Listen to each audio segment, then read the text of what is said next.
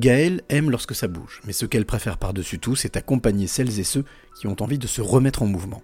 Plus qu'une passion, une véritable mission de vie, c'est la rencontre inspirante du jour. Je m'appelle Gaëlle Piton, je suis une femme de 42 ans, je suis sophrologue, autrice et plein d'autres choses encore, et surtout j'aime danser ma vie. Danser ta vie, alors ça veut dire quoi? Danser sa vie, c'est vraiment euh, être à la place euh, dans laquelle on se sent euh, en mouvement, en évolution, dans laquelle on se sent bien et s'autoriser à vibrer qui l'on est vraiment et à ouvrir les portes de la joie. C'est tout ça, c'est la danse. Danser, c'est quelque chose que tu as toujours fait toute ta vie, même étant jeune? Alors, c'est une passion contrariée. C'est-à-dire que je rêvais d'être danseuse et, euh, et, mes parents, ma famille n'étaient pas vraiment euh, très partants pour l'aventure.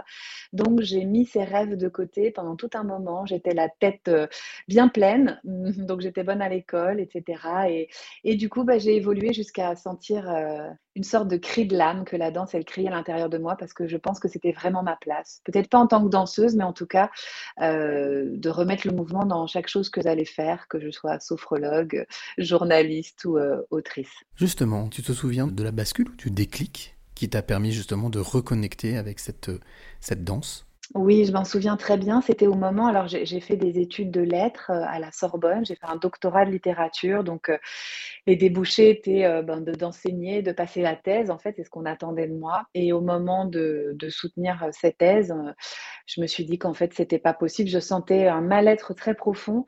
Donc c'est mon corps hein, qui a parlé.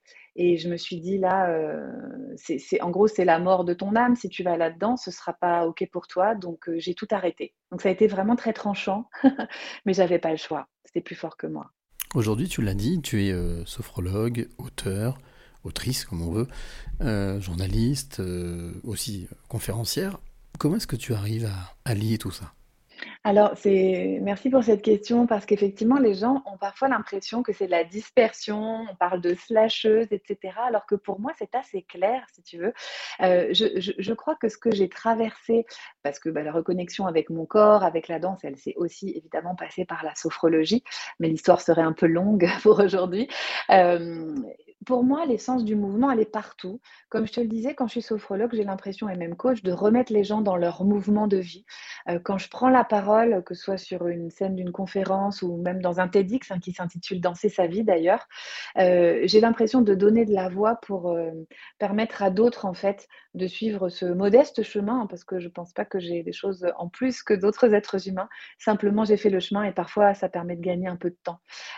donc, en fait, tout ça s'aligne et, et tout ça vibre la même énergie, la mienne, quoi. tu parlais justement de mouvements, mouvements euh, vitaux, euh, mouvements euh, essentiels. Est-ce qu'il y a des temps de pause quand même malgré tout qui sont utiles selon toi?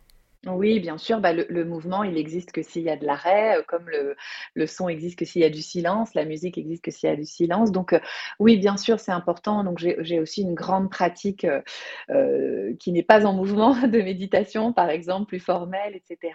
Et des temps de repos dans tout ça pour prendre du recul, pour faire des pas de côté, justement. Tu parlais de la sophrologie et de celles et ceux qui viennent te consulter, t'écouter, en tout cas peut-être remettre en mouvement leur corps. Quelles sont les, principales attentes de, de toutes celles et tous ceux qui viennent te voir? Elle varie, mais c'est vrai que je crois qu'on attire aussi des personnes euh, pour qui l'on est. Enfin, je pense que c'est, j'aime beaucoup regarder les deux types de passions que j'ai au quotidien et comment ça évolue. Euh, moi, j'ai beaucoup de personnes qui ont eu comme moi des passions contrariées ou qui se sentent pas à leur place, qui ont beaucoup de croyances limitantes aussi. J'y arriverai pas, c'est pas pour moi, j'ai pas le droit. Et, euh, du coup, j'essaye par l'expérience, parce que je crois que si on veut changer, il faut vivre d'autres expériences. Changer dans ton mental, ça a vraiment ses limites et ça marche rarement en fait. Donc euh, dans le cabinet, l'idée c'est de vivre d'autres expériences, de se percevoir un peu différemment pour voir qu'on est bien plus que ce qu'on s'autorise à être. C'est en ce moment, je dirais que c'est ça. Est-ce qu'au final, se mettre ou se remettre en mouvement, c'est apprendre ou réapprendre à s'aimer?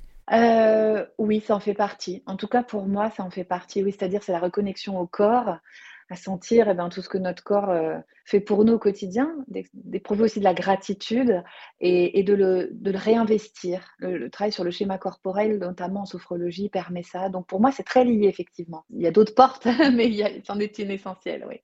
Aujourd'hui, quand tu, plantes euh, le bâton et que tu regardes en arrière, qu'est-ce qui te semble le plus extraordinaire? Ça, m'émeut beaucoup cette question quand je, parce que je me vois la planter le bâton comme tu m'as dit et puis regarder en arrière, je suis en train de faire le geste.